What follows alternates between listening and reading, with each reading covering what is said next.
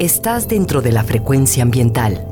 Listos para un recorrido por los temas más relevantes en materia de medio ambiente en nuestro estado. Frecuencia ambiental. Conduce Sandra Gallo Corona. Bienvenidos. Hola, muy buenas tardes, bienvenidos, bienvenidas a su programa Frecuencia Ambiental. Soy Sandra Gallo y les acompañaré hoy sábado 18 de junio hasta las 4 de la tarde. Sean bienvenidos a conocer acerca de los temas ambientales que se generan en Jalisco. Estamos con ustedes desde la frecuencia de Jalisco Radio en el área metropolitana de Guadalajara a través del 96.3 de FM y también nos escuchan a través del 630 de AM. Muchas gracias a quienes nos sintonizan en su teléfono o computadora a través de www.jaliscoradio.com. Gracias también a quienes nos están escuchando esta tarde desde las regiones de Jalisco, en los valles, la Ciénega, la región Lagunas, el sur y sureste, en los altos y también a todos los municipios que integran la costa de Jalisco, así como las montañas de la Sierra Madre Occidental y el territorio Huirrárica en la zona norte. Muchísimas gracias por acompañarnos. Les recuerdo que pueden escuchar los programas anteriores a través de la plataforma Spotify y en el enlace gobhal.mx diagonal Spotify Frecuencia Ambiental. Puedes comunicarte con nosotros a través de la página de Facebook y también vía Twitter. En ambas redes nos encuentras como arroba semadethal.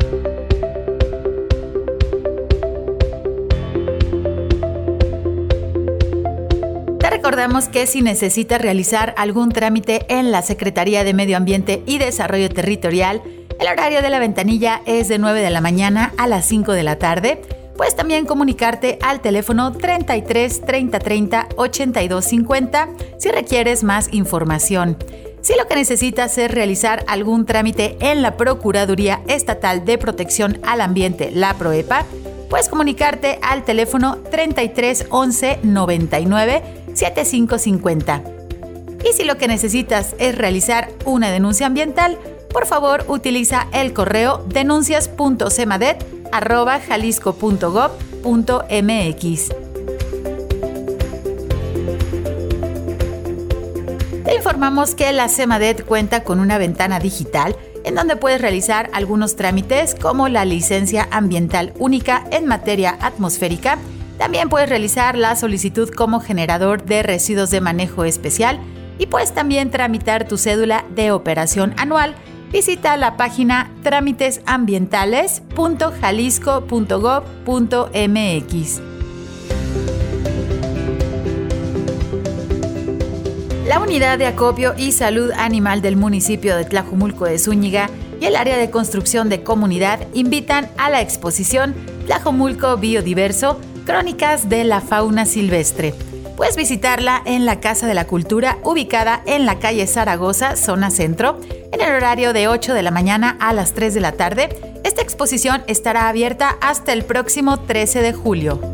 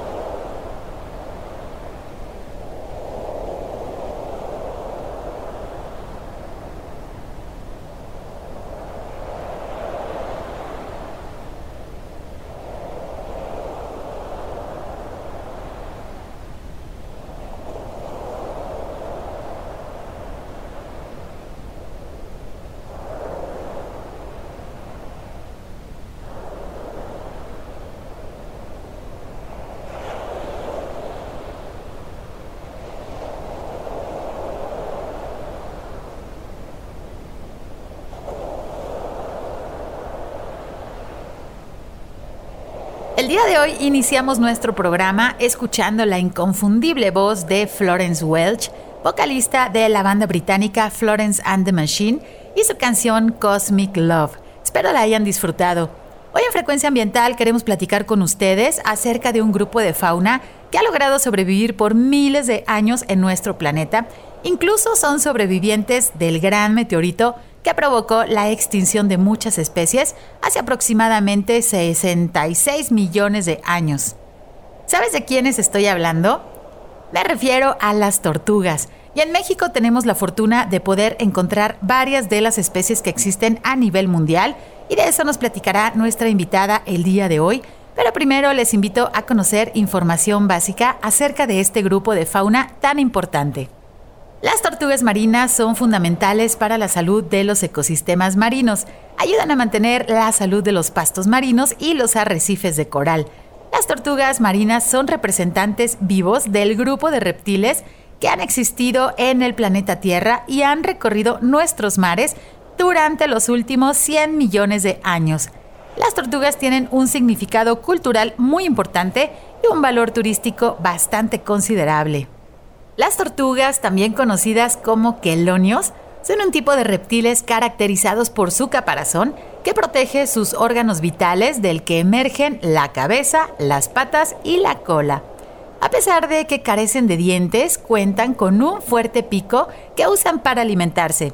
Dependiendo de la especie, a las tortugas marinas les gusta comer algas, medusas, calamares, percebes, esponjas y anémonas de mar. Existen especies marinas y terrestres. Las tortugas pueden ser animales muy longevos, viven entre 50 y 80 años y en algunos casos pueden llegar a los 100 años.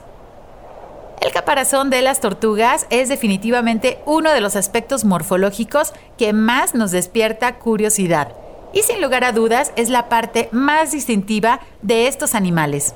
Las tortugas utilizan claramente el caparazón con una finalidad defensiva. Todas las especies lo emplean para protegerse de sus depredadores y pueden resguardarse y desaparecer en el interior de este gran escudo que a propósito es muy duro.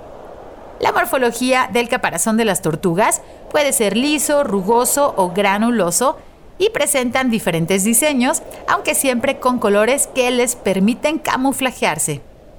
La capa superior del caparazón está cubierta por escamas córneas llamadas escudos, que forman parte de su epidermis y en las cuales se acumula queratina. De las siete especies de tortugas marinas, casi todas están clasificadas como en peligro de extinción, y esto se debe principalmente a las actividades humanas. Entre las principales amenazas que sufren las tortugas, al igual que muchas otras especies, la caza y recolección de huevos para su consumo son las causas principales de la drástica reducción en las poblaciones de todo el mundo. Se tiene la falsa creencia de que los huevos de tortuga son afrodisíacos. Cada año miles de tortugas se ven atrapadas a causa de las redes camaroneras. Las tortugas marinas son reptiles, por lo que si no pueden llegar hasta la superficie para respirar, pueden ahogarse. Las pesquerías que utilizan palangres y redes de enmalle son las mayores causas de mortalidad entre las tortugas marinas. Todos los años hay tortugas que quedan atrapadas en las plumas de arrastre, en los anzuelos de los palangres y en las redes de pesca. La fuerte demanda y los altos precios del mercado de los caparazones de tortuga marina, especialmente los de las tortugas carey, y los productos fabricados con la piel de las tortugas amenazan seriamente a sus poblaciones. El clima cambiante y el calentamiento global pueden causar un impacto severo en las poblaciones de tortugas. La determinación del sexo de las tortugas marinas depende de la temperatura, un cambio en las temperaturas globales altera la temperatura de la arena, lo cual afecta el sexo de las crías y aumenta el riesgo de una inestabilidad en la composición de sus poblaciones. Las tortugas marinas pueden confundir los objetos de material plástico que flotan en el mar con su alimento. Como las bolsas de plástico son muy peligrosas, ya que se confunden muy fácilmente con las medusas y provocan que las tortugas se asfixien cuando tratan de comerlos. La basura en las playas puede atrapar a las crías recién nacidas y evitan que lleguen al mar. La urbanización costera sin control ha destruido playas que son esenciales para la anidación de las tortugas. Las luces provenientes de las carreteras y los edificios como los hoteles atraen a las crías recién eclosionadas y las desorientan alejándolas del mar. Los trabajos que supuestamente son para la restauración de las playas, que incluyen trabajos de dragado y relleno de arena, destruye las áreas de alimentación cercanas a la orilla y las playas donde anidan muchas especies de tortugas. Otro gran problema para las tortugas son los vehículos que ingresan a las playas, como las motocicletas, los racers y vehículos que afectan gravemente a las tortugas. Se tiene el registro de que las tortugas marinas migran miles de kilómetros a lo largo de su vida a través de alta mar. Por ejemplo, una tortuga laúd, que es la más grande que habita actualmente en nuestro planeta, viaja más de 19.300 kilómetros de ida y vuelta a través del Océano Pacífico y tanto los machos como las hembras migran largas distancias entre las zonas de alimentación y las playas de anidación. Vamos a ir a nuestro primer corte, ya está nuestra invitada con nosotros. Regresamos en unos minutos, estás en frecuencia ambiental.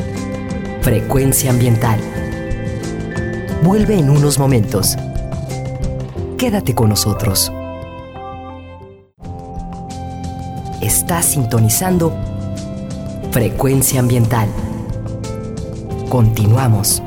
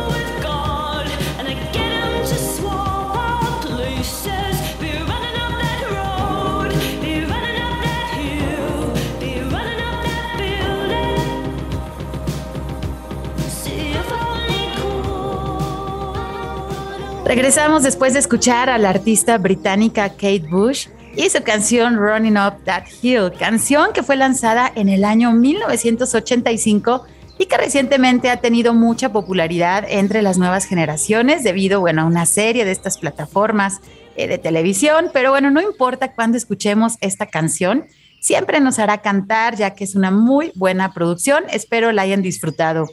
Hoy en Frecuencia Ambiental estamos platicando con ustedes acerca de un grupo de fauna silvestre que son parte importante de la vida en nuestro planeta y han logrado sobrevivir incluso al impacto del gran meteorito que causó la extinción de muchas especies, entre ellas pues los dinosaurios. Y como parte de la semana de las tortugas, estamos dedicando nuestro programa pues a estos seres que son muy antiguos en nuestro planeta y que muchas veces no conocemos acerca de ellos y que se encuentran pues con diferentes amenazas debido a las actividades humanas. Y el día de hoy vamos a aprender más acerca pues de este tema y de las fabulosas tortugas. Para platicarnos acerca de este tema, me da muchísimo gusto recibir en nuestro programa a la doctora Graciela Tiburcio Pintos, quien es bióloga y maestra en ciencias en economía de los recursos naturales y maestra en ciencias marinas y costeras con énfasis en desarrollo sustentable de las zonas costeras. También es doctora en ciencias sociales, en desarrollo sustentable y globalización. La doctora Graciela tiene 28 años de experiencia en conservación de la vida silvestre y sigue un modelo de trabajo donde es muy importante integrar a las comunidades en los procesos de conservación. La doctora Graciela ha impartido cátedra en bachillerato, licenciatura y maestría. Ha contribuido desde el año 2000 en la publicación de guías de campo, notas periodísticas y revistas de divulgación. Por su trayectoria ha recibido distintos reconocimientos, entre los que destacan el tercer lugar del Premio Tierra de Mujeres 2022, otorgado por la Fundación Yves Rocher, el Premio Latinoamérica Verde 2017, perdón, en la categoría Diversidad y Fauna, y también obtuvo el Premio al Mérito Ecológico en el año 2015 por su trayectoria de investigación, conservación, manejo y aprovechamiento sustentable de la vida silvestre y los ecosistemas costeros, así como por el legado para el desarrollo sustentable de las comunidades costeras de nuestro país y la conservación de la biodiversidad. Actualmente la doctora Graciela es asesora de Cabildo del Ayuntamiento de Los Cabos como parte de la Comisión de Desarrollo Urbano y Ecología. Bienvenida, doctora Graciela. Buenas tardes, ¿cómo estás? Muy buenos días, muy contentos de estar aquí contigo y con tus radioescuchas. Desde Los Cabos. Desde Los Cabos. Muchísimas gracias por aceptar la invitación a nuestro programa, por destinar bueno este tiempo a platicarnos, porque tú trabajas con diferentes, pues, diferentes grupos de fauna silvestre y el día de hoy lo vamos a dedicar a las tortugas. Pero bueno, tras bambalinas estábamos ya platicando emocionadísimas acerca también de proyectos de aves marinas migratorias que, bueno, pues llegan a nuestro país, específicamente a la puntita de la península de Baja California, que, bueno, es un sitio muy importante. Y pues un honor tenerte el día de hoy con nosotros en Frecuencia Ambiental. Eh, me gustaría iniciar nuestra entrevista, si te parece bien, dando un contexto general a nuestro radio escuchas para conocer cuántas especies de tortugas existen en el mundo y cuántas y cuáles son las que anidan y podemos encontrar en nuestro país. Mira, eh, dependiendo del, autor, ahora sí vamos a hablar como biólogos, ¿no? Dependiendo del autor, dependiendo de la especie. Eh, eh, se puede hablar de siete o de ocho especies. ¿Por qué la diferencia? Porque por ahí tenemos una especie en la que todavía no hay un este, acuerdo entre los científicos entre si ya es una especie separada o es la misma especie. Genéticamente prácticamente es lo mismo, morfológicamente son muy diferentes y también los lugares donde las puedes encontrar son diferentes. Entonces, ahorita el último artículo científico pues habla de que es una, especie que, eh, que está en proceso de especiación. ¿Qué quiere decir eso? Que se está separando del grupo. Entonces, pues aquí ya cada quien lo, lo puede tomar como quiera. Antes, pues si son eh, ocho o siete especies las que hay en el mundo. Las que tenemos son eh, Kikila, que está en Australia y Nueva Zelanda, esa es endémica de esos lugares. y tenemos también la, la laúd, que es la más grande del mundo, la carey, que quizá es de las tortugas más bellas eh, del mundo por, su caparazón muy valioso. La tortuga verde o prieta, que es la que te digo, que es la que crea esta polémica, si es la misma especie o son separadas. Eh, tenemos también a la tortuga lora, eh, tenemos a la tortuga golfina y nos falta la tortuga caguama. Sí, este, México, pues es, eh, la, la, otra frase de los biólogos, no es un país megadiverso, y es considerado así como la casa de las tortugas marinas, ya que de todas estas especies, la única que no tenemos es la tortuga quiquila. Las demás especies están presentes en nuestro país, tanto en el Golfo de México como en el Pacífico. Tenemos tortugas marinas.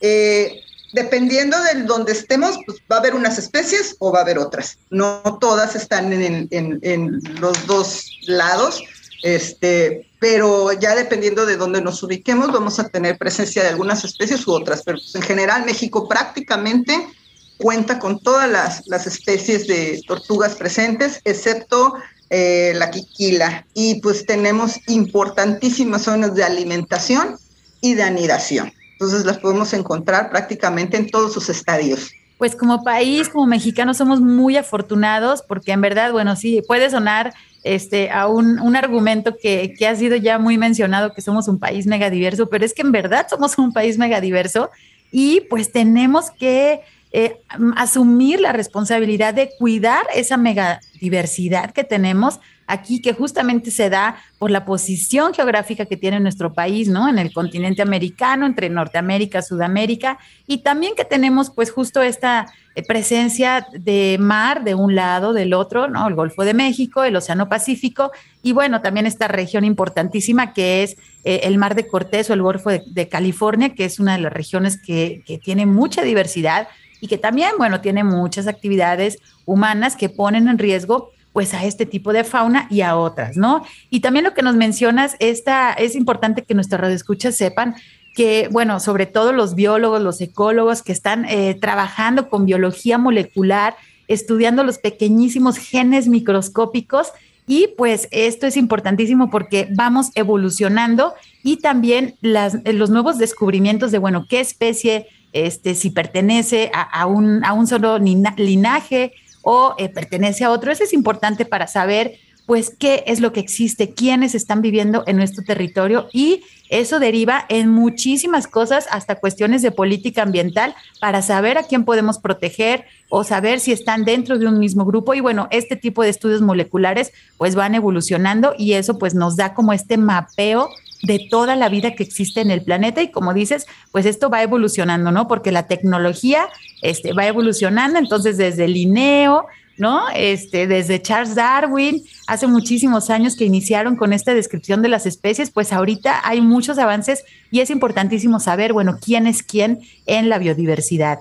Ahorita que nos hablas de que somos eh, pues bastante afortunados con el número de especies de tortugas marinas que pueden encontrarse aquí en nuestro país, ¿Cuál es la situación de conservación de estas tortugas aquí en México? Bueno, en nuestro país eh, todas las especies que tenemos presentes están en la norma oficial 059 de Semarnat. Eh, eh, es una norma en la cual incluye todas las especies que están en alguna categoría de riesgo y que se tienen que proteger. En el caso de las tortugas marinas, pues todos están en la categoría de peligro de extinción. Entonces, en nuestro país, eh, por normatividad, eh, están protegidas, están en este listado. Aparte, eh, la Ley General de Vida Silvestre también contempla su protección, diferentes normas oficiales. Tenemos ahorita la norma oficial 162, tenemos diferentes normas también que tienen que ver con las pesquerías. Tenemos eh, la Ley General del Equilibrio Ecológico, que también contempla la protección de, especies este, como las tortugas marinas, y el Código Penal Federal, que las menciona también, y hay, hay multas para quien eh, dañe, moleste, este, capture eh, tortugas marinas, ¿no? especies marinas o, ejemplares que estén en esta lista, en esta lista de la norma oficial 059. Entonces, en nuestro país se encuentra protegidas. Eh, también México es parte del CITES, que es un convenio internacional eh, en el que se comprometen diferentes países a la no eh, comercialización este, ni en su país ni entre países de diferentes especies que se encuentren en el libro rojo. El libro rojo es, un, es un documento parecido a, bueno, de ahí se basó la norma oficial 059, donde se enlistan diferentes especies de todo el mundo eh, que tienen alguna categoría de protección. Entonces, también las tortugas marinas se encuentran en este libro, en el apéndice 2, y dado que México es este, firmante de este convenio, pues tiene el compromiso de la no comercialización eh, de estas especies. Ojo, y bueno, este compromiso que se tiene de manera legal, bueno, pues es extensivo para todos los habitantes, para todos los ciudadanos y no nada más de las zonas costeras, o sea, que son habitantes de las zonas costeras y tienen el, la estrecha relación con especies, pues como las tortugas marinas, sino también nosotros como turistas de no consumir los productos que deriven, porque bueno, de hecho es un delito a lo que nos está también comentando la doctora. Entonces, bueno, pues hay que tener esa, ese compromiso de conservar nuestros recursos naturales. Y yo recuerdo que durante muchos años, bueno, había, eh, se escuchaba, ¿no? Digamos, a nivel ahí de, la playa, de las comunidades, eh, la venta y el consumo de huevo de tortuga.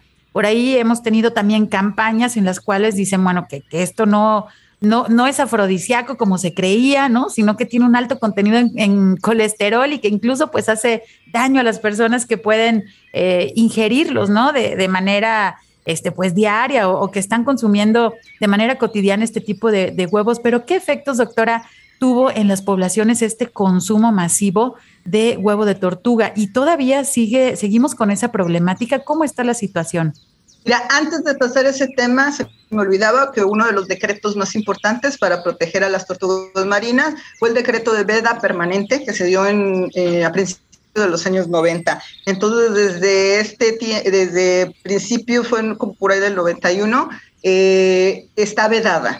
no puedes cazar, no puedes capturar, no puedes tenerlas de mascotas, tampoco derivados de tortugas, este, eh, hay una veda permanente para todas las especies de tortugas marinas en nuestro país. Entonces, es uno de los decretos más importantes que las tienen protegidas, este, eh, más allá de que estén incluidas en la norma oficial mexicana. Entonces, vale la pena recalcar este decreto y que en la actualidad sigue vigente.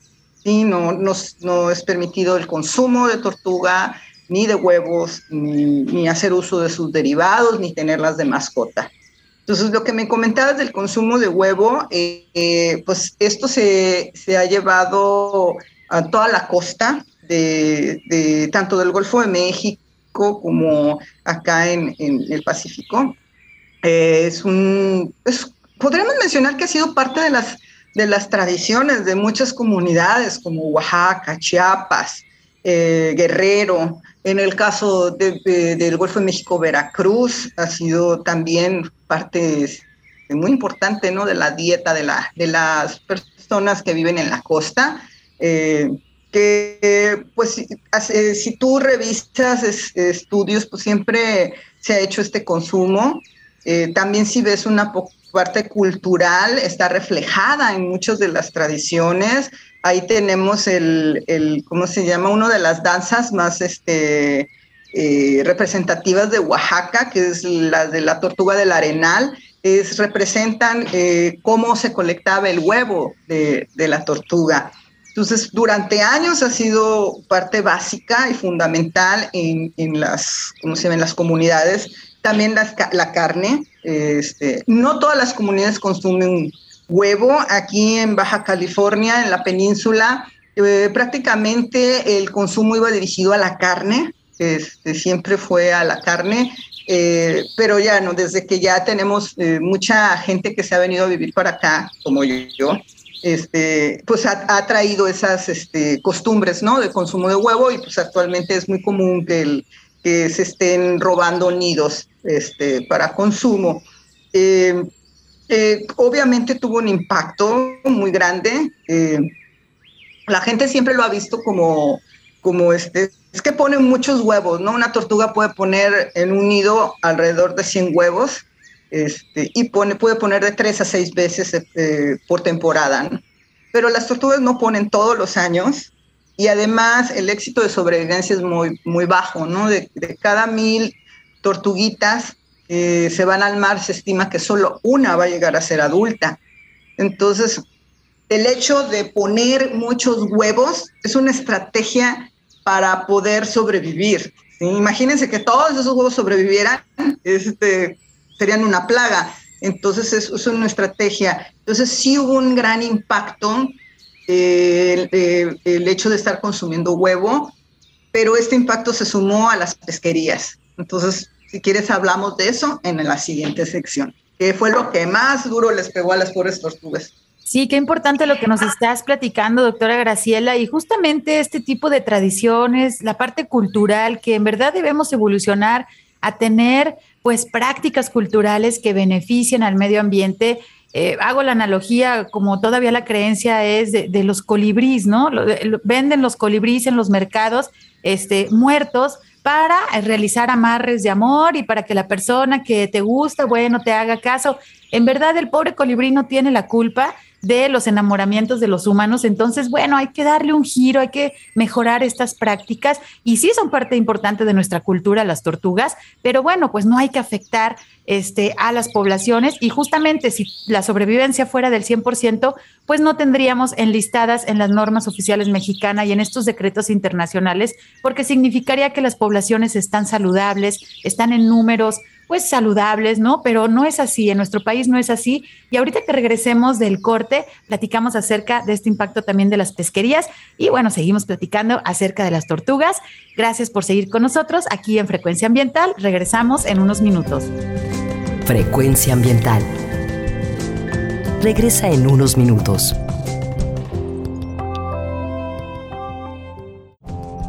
Estamos en la misma frecuencia Frecuencia ambiental. Seguimos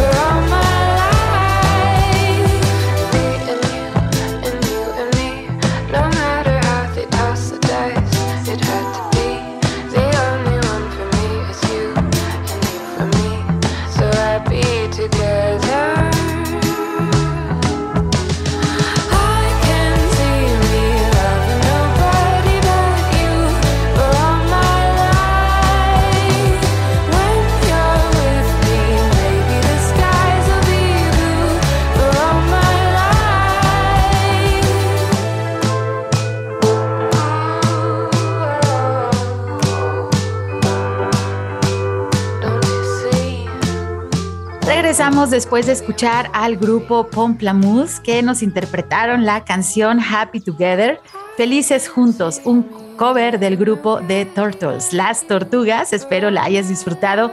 Muchas gracias por continuar con nosotros en este último sábado de primavera. Estamos a un par de días de que inicie el verano y bueno, ya aquí en el occidente de México sentimos el cambio de clima, las lluvias y ahora tenemos que eh, cubrirnos, ¿no? Y cuidarnos de todas las inundaciones que las ciudades parece que no se han acostumbrado a que vivimos pues en un país tropical donde llueve varios meses al año y toda la infraestructura debería de estar adaptada justamente a esta cantidad de agua que cae del cielo y que desafortunadamente no se está aprovechando como debería y después tenemos estos periodos de sequía. Pero bueno, hoy en Frecuencia Ambiental estamos platicando acerca de las tortugas y nos acompaña la doctora Graciela Tiburcio, quien activamente se encuentra trabajando con este grupo de fauna silvestre en la región de Los Cabos, en Baja California, que si lo pensamos en distancia tortuga, las playas de la península de Baja California comparten pues la presencia de tortugas, así como las tenemos también en Jalisco. Hemos mencionado en programas anteriores que es muy importante ubicarnos geográficamente y respecto a las costas de Jalisco, si trazamos una línea recta desde Cabo Corrientes hasta Los Cabos, conoceremos en dónde coinciden el Golfo de California o el Mar de Cortés con el Océano Pacífico. Es decir, que la costa de Jalisco es oficialmente la frontera sur de una de las regiones con mayor diversidad de nuestro territorio y debemos realizar esfuerzos por conservarla. Y bueno, estamos platicando con la doctora Graciela que nos está dando, bueno, toda una cátedra y nos está poniendo en contexto eh, pues acerca de las especies de las tortugas. Y antes de irnos al corte, doctora, bueno, nos quedó por ahí en el tintero la pregunta del el impacto de las pesquerías sobre las diferentes especies de tortugas. Platícanos un poquito al respecto. Mira, vamos a hablar un poquito, eh, recordar que lo que veníamos comentando, que el, consumo de tortuga o, el huevo ha sido milenaria. Esta, esta interacción está reportada incluso hasta en las pinturas rupestres este, que, se han estudiado. En los galeones también fue parte muy importante del consumo de carne de tortuga para estas largas travesías. Eh, eh, las personas, los indígenas, eh, actualmente todavía lo vemos en, las comunidades de los Comcac, en Isla Tiburón, en Sonora. Todas estas comunidades todavía tienen una estrecha relación cultural con, con, las tortugas marinas. Afortunadamente han trabajado mucho en la conservación y han dejado la parte del consumo. Eso es, eso es muy gratificante pero eh, hablemos de, qué pasó, ¿no? ¿Cuándo fue este colapso de las tortugas? Mira, resulta que por ahí de los años 60 eh, colapsaron las, las, las, poblaciones de cocodrilo. Se usaba la piel del cocodrilo pues para hacer bolsas, zapatos, este, eh, chamarras. y colapsan las poblaciones en nuestro país porque no hubo un manejo adecuado de, de las poblaciones y se explotó este, de una forma drástica. Entonces, pues entra la protección de las diferentes especies de cocodrilos y eh, como los humanos no aprenden la lección nunca, de pronto encontraron en las tortugas marinas un excelente sustituto eh, de la piel de cocodrilo. Entonces empezó por ahí de los años 60 una explotación masiva y desordenada de la tortuga marina. Este, ya teníamos de por sí la explotación para el consumo de carne, pues la explotación del huevo, este, pérdida de hábitat, contaminación y de pronto se nos suma esta, pues aquí podremos llamar lo que fue la tragedia de, las tortugas, este, esta explotación desmedida de las tortugas en las que prácticamente el uso era solamente de la piel, la pura piel, eh, para que te des una idea, eh, reportes de algunas eh, cooperativas en Mazatlán se hablan de 100 mil tortugas al año que se pescaban, sin considerar lo que se sacaba ilegalmente y lo que se estaban consumiendo en las, en las este, comunidades, ¿no? De manera tradicional.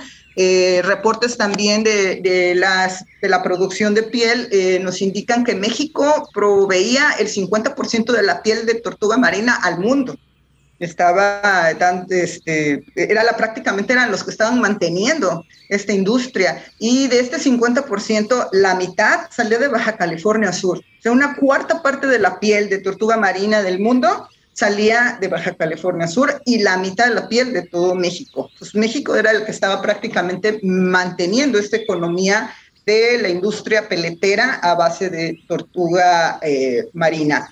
Y obviamente esto pues, llevó al colapso de las poblaciones de tortugas. Este, ningún animal, por muy exitoso que sea reproductivamente, puede aguantar unas pesquerías de, de, una explotación de este tamaño. Eh, era irracional y pues solo bastaron 10 años. En 10 años eh, se empezó a, eh, a bueno, a lo largo de los años se empezó a ver cómo, cómo bajaban las poblaciones, pero para los años 70 ya incluso la actividad comercial ya no era lucrativa, porque costaba mucho más dinero ir a buscar tortugas, porque casi no había, este, y pagar gasolina y todo eso, que, que ya el costo de la piel. Entonces colapsa la industria, colapsa la, la pesquería de las tortugas y bueno, también comienzan a tomarse medidas, ¿no? Tomarse medidas de protección. De las primeras que hubo fue para la tortuga carey, que fue de las más explotadas durante toda la historia porque esta siempre fue dirigida su comercio por la concha. Este, cuando hablamos de carey, este, mucha gente no sabe que, el carey viene de una tortuga, que son las escamas de una tortuga, este, que tienen mucha calidad y se usan prácticamente para joyería. Eh, también vale la pena mencionar que ha sido parte de nuestra cultura y de nuestra identidad cultural para muchas piezas de trajes típicos, como el tradicional vestido de jarocha de Veracruz, la peineta, era de, ¿cómo se llama?, de carey, y, y, el parte del abanico. Actualmente, este, pues ya son de plástico, este, porque también está prohibida, ¿no?, el uso en nuestro país. Entonces, muchas de las poblaciones colapsan, algunas de ellas en la actualidad se encuentran en peligro crítico de extinción, o sea, más allá de, del peligro de extinción, como la tortuga laúd y la tortuga carey. Eh, en nuestros, eh, entonces tenemos que, que, ver un enfoque global y no siempre echarle la culpa al pescador, ¿no? O a la comunidad, porque siempre pensamos eso, ah, no, es que comen huevo, ah, es que comen carne. Este, no quiero decir que estaba bien hecho, que fue sustentable en aquel momento la, la pesquería, previo a la industrialización, pero por lo menos no era desordenada. Y cuando un pescador sacaba una tortuga era para consumo eh, propio o local o de la familia. En el caso de Baja California Sur, el consumo de tortuga marina siempre ha estado relacionado con fechas importantes, como fiestas, como para recibir a una persona este, importante, un gobernador, un presidente municipal este, o, un político de otro lugar, siempre estuvo relacionado con eso. Eh, no era un consumo de diario. Este, pero te digo, hay que, hay que separar muy bien esto que fue una pesquería industrial, una explotación totalmente desordenada, no hubo orden, no hubo leyes, no hubo nada, no hubo control y esto fue lo que colapsó las poblaciones de tortugas. Entonces, y, aquí quiero hacer un paréntesis bien grande y, subrayar que cuando desaparece una especie, no solamente desaparecen importantes eslabones ecológicos, también se nos está yendo eh, gran parte de nuestra identidad cultural tenemos que tener ojo con eso. Este, en Baja California Sur el platípico era la caguama, así les decimos aquí a las tortugas. La caguama actualmente está prohibido el consumo y si tú ves los libros de turismo, los libros de Baja California Sur, hay un vacío. De hecho, después de los 90 estaba vacío el espacio. Actualmente pues ya lo rellenan con discada de mariscos, con, con pescado zarandeado o con otro tipo de platillos, pero que vienen de otras regiones. Este, en, nuestro caso, en Baja California Sur, desaparece el, platillo típico. En, el caso, por ejemplo, de, de las comunidades CONCAC, los indígenas CONCAC, eh, han perdido sus tradiciones porque ya no pueden llevar muchos eventos a cabo por la falta de presencia de las tortugas. Eh, Oaxaca, te digo que pues, hay varios bailes relacionados, estamos perdiendo eh, partes típicas de un vestido por, porque ya no se puede hacer uso de, de una parte de una tortuga. Entonces, no solo, y, estamos ya hablando de México, ¿eh? hay culturas en otros países que están todavía intrínsecamente ligadas con las tortugas y, y todo eso se va a perder si desaparece la especie no solamente eh, importantes eslabones ecológicos, donde también van a colapsar muchos este, ecosistemas, eh, cuidado con eso. Este, necesitamos más las tortugas de lo que imaginamos. Pues impactante la información que nos estás compartiendo y bueno, de ahí la importancia de, de, tener el acercamiento, de darles voz a ustedes, los especialistas, que saben cómo está la situación de nuestras especies, todos estos eslabones culturales, ecológicos, en verdad es súper importante conocerlos porque es parte de nosotros, ¿no? Parte de nosotros como mexicanos y bueno, nosotros mismos estamos eh, afectando, digamos. Entonces, bueno, hay que dar este giro, hay que poder sustituir a lo mejor, como dices, la peineta, bueno, puede ahora ser de otro tipo de materiales, pero lo importante es conservar justamente a nuestras especies eh, silvestres. Y bueno, eh, deben estar involucrados en la protección de las tortugas pues más allá, digo, el gobierno, obviamente la academia a través de la, de la investigación, pero la población en general, ¿no? Lo que estás ahorita también comentando. Eh, ¿Qué debemos hacer si durante nuestras vacaciones nos encontramos a una tortuga en la playa o algún nido está eclosionando y bueno, no tenemos a lo mejor a alguien ahí cercano, pero ¿qué debemos nosotros hacer? ¿Qué mensaje puedes darle a nuestros radioescuchas? Bueno, tratar de localizar a personas que estén capacitadas en el tema, eso es muy importante. Eh, aquí en Los Cabos hay una red para protección de la tortuga marina que le integran prácticamente la mayoría de los hoteles que están enfrente de la playa y muchas y muchos otros, ¿no? Como veterinarios, bomberos, este, los diferentes órdenes del gobierno. Entonces, este, tratar de buscar a alguien que, tenga el conocimiento. Eh, eh, pero bueno, si está solo y si no hay muchas opciones este, para llamar, yo lo primero que los recomiendo es no se las lleven a su casa. Este, es muy común que la gente las recoja y se las lleve siempre sobre pretexto de que las van a mantener y las van a hacer más grandes y las liberarlas con mayor oportunidad.